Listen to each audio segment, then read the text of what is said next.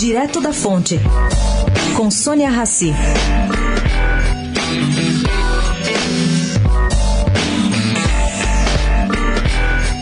O mercado financeiro está ajustando seu tom em relação à reforma da Previdência. Na lista montada e divulgada ontem pela Bloomberg, mostrando as previsões de nada menos que 30 instituições financeiras de peso, tanto nacionais quanto internacionais, nota-se certo consenso em relação à data de votação da PEC, pouco antes e pouco depois do terceiro trimestre de 2019.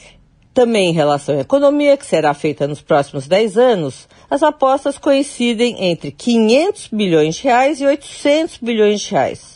Só o Bradesco estica esse espectro para 900 bilhões de reais. Em outras palavras, se o governo Bolsonaro conseguir um corte de custos maior que a média das projeções, algo como 600 milhões de reais, os preços das ações cotadas na B3 e também lá fora vão subir.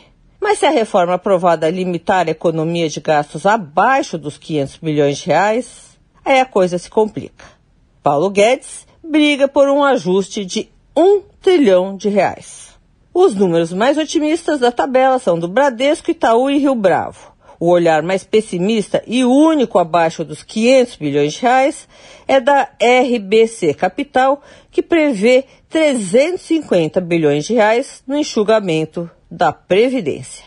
Sônia Raci, direto da fonte para a Rádio Eldorado.